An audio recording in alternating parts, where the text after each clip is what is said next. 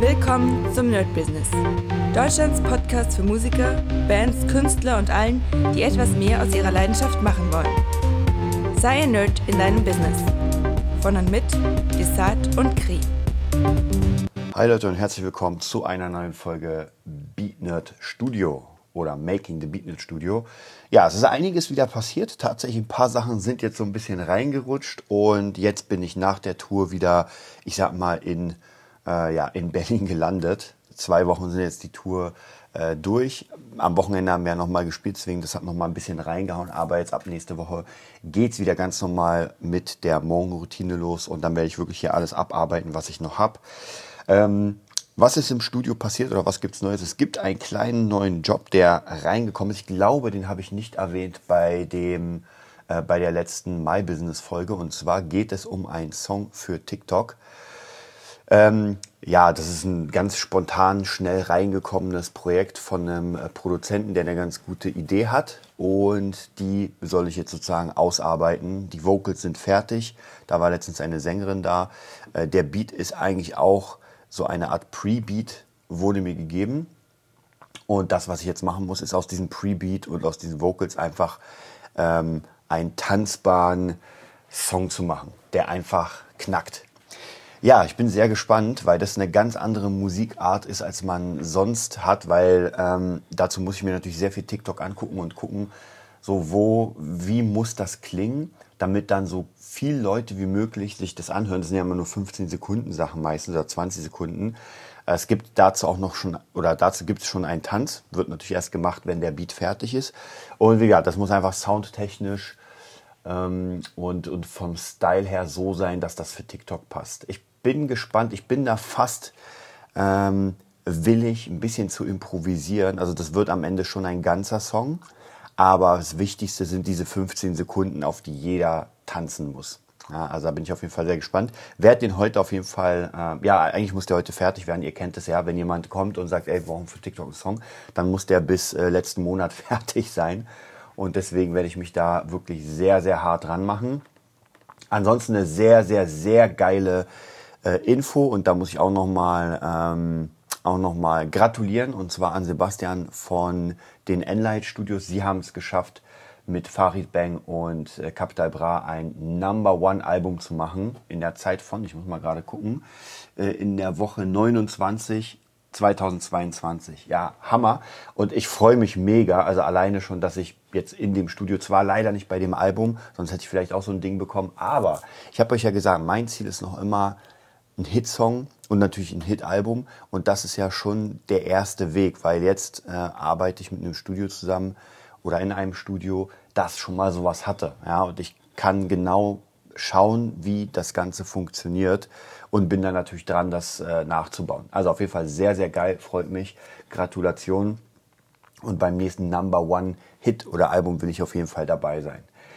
Ja, dann äh, genau, der TikTok-Song, der wird auf jeden Fall heute gemacht. Äh, dann, was gibt es noch? Hm, der Song für die Streamerin ist so gut wie fertig. Am Montag, Dienstag mache ich noch die Vocals und werde das komplett dann mastern und dann ist der Song endlich fertig. Dann ist eine Sache mal wieder weg.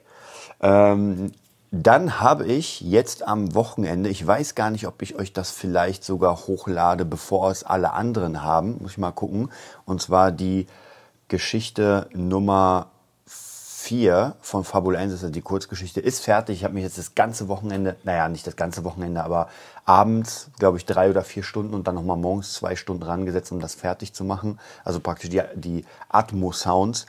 Und ich muss euch auch sagen, ähm, mir gefällt das schon. Also diese, diese Idee zu, ja, wie soll ich sagen, schwer zu beschreiben, also diese Soundidee, eine Umgebung darzustellen. Dass man aber genauso, dass es nicht zu viel ist, also nicht die ganze Zeit irgendwas da irgendwie knascht und quietscht, weil sonst wird es nervig, sondern wirklich nur an bestimmten Punkten, wo man sagt, oh ja, hier ist es cool. Und ich glaube, in diesem Hörbuch, jetzt haben es, glaube ich, drei oder vier Leute gehört, die alle absolut begeistert waren, fanden die Epicness ohne Ende. Das freut mich auf jeden Fall. Was natürlich auch daran liegt, dass der Soundtrack, den Tim da macht, einfach wirklich unglaublich ist. Also Tim, mein Pianist, ist da, muss ich wirklich, äh, Shoutout an ihn, ist hammermäßig. Also ich freue mich wirklich, dass er da ist und wir müssen auf jeden Fall was reißen. Wir müssen definitiv was reißen. Und genau, das heißt praktisch, nächste Woche mache ich die Hörgeschichte Nummer 5. Dann haben wir 4, 5 und 6. Das ist immer so ein Dreierpaket und dann können wir das Ganze an Audible liefern und dann, ja, gibt es die drei Geschichten bei Audible und dann sind es nur noch drei. Das heißt, eine haben wir schon fertig, es sind ja insgesamt neun. Die ersten drei hat Henry gemacht, dann hat Henry zwei weitere, Joanna eine, das heißt, wir haben wieder drei und die letzten drei hat Joanna gemacht und davon haben wir auch schon eine fertig. Das bedeutet, das sind in Klammern nur noch zwei, nur ist immer schwierig zu sagen, weil das ist schon ähm, eine krasse Arbeit und das sind nur Kurzgeschichten. Ja, nächste Woche Dienstag kommt Joanna, die Sprecherin, und äh, spricht das Hörbuch, äh, also das komplette Buch ein zumindest die weiblichen Parts. Da bin ich auch sehr gespannt und Hendrik spricht dann bei sich die männlichen Parts ein und dann müssen wir gucken, wie wir es schaffen, Stück für Stück dieses ja, Bollwerk fertig zu machen, weil das ist ja dann ein richtiges Buch. Also die Kurzgeschichten haben so 18 Seiten, das geht und das Buch hat einfach mal 360 Seiten und das ist nochmal eine ganz andere Liga. Ich denke mal, das wird bis also ich würde mal sagen, schätzen, wenn wir gut daran arbeiten, also wir müssen natürlich auch andere Sachen machen, wird das so bis Dezember 23 dauern, schätze ich mal so. Aber ich glaube schon, wenn man dann so ein Ding hat, so ein also geil gemachtes Buch mit Soundeffekten, mit tonalen Effekten, also wirklich, dass das wirklich eine Reise ist, dass man sagt, okay, das ist wirklich eine Reise für die Ohren, dann kann das schon sehr geil sein. Und da freue ich mich auf jeden Fall schon sehr drauf. Und zumindest wenn wir die Sprache fertig haben, dann ist erstmal die Hälfte des Ganzen ja schon fertig, weil dann kann man anfangen und das äh, drunter komponieren, das geht ja dann relativ easy, weil da brauchen wir ja wirklich nur Zeit. Aber das Einsprechen ist natürlich so eine Sache, weil das kostet auch sehr viel Zeit, sehr viel ähm, Konzentration, man muss wirklich einen ruhigen Raum haben und, und, und. Also das wird auf jeden Fall noch, noch mal ein bisschen Action sein. Ja, aber so geht es mit Fabula 1 auf jeden Fall nach vorne und ich habe ja schon letztens gesagt, ich freue mich auch immer sehr daran zu arbeiten, weil man merkt, wie diese ganze Welt wächst und wie das Ganze immer größere Ausmaße bekommt. Also praktisch nicht nur ein Buch, wo man sagt, naja, man hat das Buch und ist fertig, sondern man hat die Kurzgeschichten, man hat Bilder, man hat Kleinigkeiten und so wächst es und irgendjemand, der einfach Lust hat, sich da, äh, wie soll ich sagen, der da Lust hat, sich reinzufinden und dem die Welt gefällt, ja, der kann natürlich da richtig eintauchen und das wollen wir natürlich so viel wie möglich bieten. Äh, natürlich sind auch ein paar Sachen nicht so eingetreten, wie ich mir das erhofft habe. Ich habe natürlich erhofft, mir erhofft, dass das ein bisschen, ja, ein bisschen dicker wird, ein bisschen fetter, dass da sofort richtig was. Leider ist es nicht passiert. Also jetzt verkaufen wir langsam Bücher, seitdem das Buch draußen ist. Aber ich dachte natürlich, es wird ein bisschen, der Vorverkauf wird ein bisschen krasser. Äh, die Leute reißen uns das aus den Händen, aber Leider ist das nicht passiert, ist aber gar kein Problem, ist einfach so. Ja, das heißt praktisch, jetzt werden wir einfach äh, mehr dran ackern, um das hinzukriegen. Und das ist ja kein Projekt, wo wir sagen, na gut, hat halt nicht geklappt, lassen wir es. Das äh, wird, auch wenn es die nächsten zehn Jahre als, ich sag mal in Klammern, Hobbyprojekt weiterläuft, das wird auf jeden Fall weiterlaufen. Wir haben auch ganz, ganz viele Ideen für den zweiten Band und den dritten. Wir wissen noch nicht, ob es zwei oder drei Bände werden. Ich werde mich demnächst mal ähm, dran machen, den Plot weiterzuschreiben. Und ich gucke mal, ob ich genug hinbekomme, dass das wirklich bis zum Ende interessant ist. Äh, und jeder Band kriegt nochmal neuen Kurzgeschichten. Darauf freue ich mich besonders, weil ich mag ja diese Kurzgeschichten, die so einen kleinen Ausschnitt des Ganzen zeigen und so ein bisschen ähm, jeden Charakter noch ein bisschen mehr ins, ins Licht bringen, sozusagen. Ja, das wird auf jeden Fall nochmal äh, viel passieren. Natürlich müssen wir jetzt gucken, wie wir das äh, alles reinbringen in unsere normale Arbeit. Ähm, da habe ich auch wieder massig Pläne gemacht, massig To-Do-Listen und muss das einfach nur abarbeiten. Genau, dann ansonsten nächste Woche wird äh, auch noch Jockel, der Rapper. Da habe ich jetzt gerade die Songs alle geteilt. Das heißt, wir machen ja eine EP für ihn mit, ich sag mal, sieben, acht, sechs Songs so in dieser Richtung. Werden wir mal gucken, wie viele es werden. Und ja, klingt auf jeden Fall ganz cool. Also ich bin absolut überzeugt. Er hat einen geilen Vibe. Er kann das, was er kann. Jetzt müssen wir einfach einen schönen Boom-Bap-Teppich für ihn legen. Da bin ich, also das macht auf jeden Fall sehr Spaß. Dann ansonsten habe ich euch schon mal erzählt, ich habe jetzt mich eingekauft äh, sozusagen bei Digital Slate. Ist sehr, sehr, sehr geil. Also es bringt mich persönlich beim Mixen auf ein neues Level. Ist auf jeden Fall sehr, sehr cool. Und ähm, dann noch zwei Sachen, die ich nächste Woche sehr in Angriff nehmen werde, und zwar weitere Samples bauen. Also so ähm, Gitarrensamples und Klaviersamples, also einfach Produkte, wo Leute, die Interesse haben, sagen können, okay, also gerade für Produzenten, ja, ich kaufe mal hier so ein Sample Pack, um damit zu arbeiten. Ähm, und ich will das einfach sehr abgefahren machen, weil es bringt natürlich nichts, einfach ein normales äh, Klavier-Sample-Pack zu machen. Das gibt es einfach schon tausendfach. Man braucht sich da gar keine Illusion machen, dass man sagt, oh, ich bin der Erste, der ein krasses Klavier-Sample-Pack oder Gitarren-Sample-Pack macht. Das muss schon ein bisschen mehr sein, das muss schon ein bisschen abgefahrener sein. Aber das Gute ist, ich habe eine ganze Menge Sounds, hm, mit denen ich das auf jeden Fall machen kann und das werden wir auf jeden Fall machen. Und die nächste Sache ist natürlich beim Beat Club. Da will ich mal wieder ein bisschen mehr machen. Ich werde mir mal ein paar Sachen angucken und einfach ein paar Beats bauen für den Beat Club und die dann anbieten. Wenn die dann nicht äh, da angenommen werden, dann natürlich einfach bei Beatstars. Also ihr merkt, es ist schon eine ganze Menge da.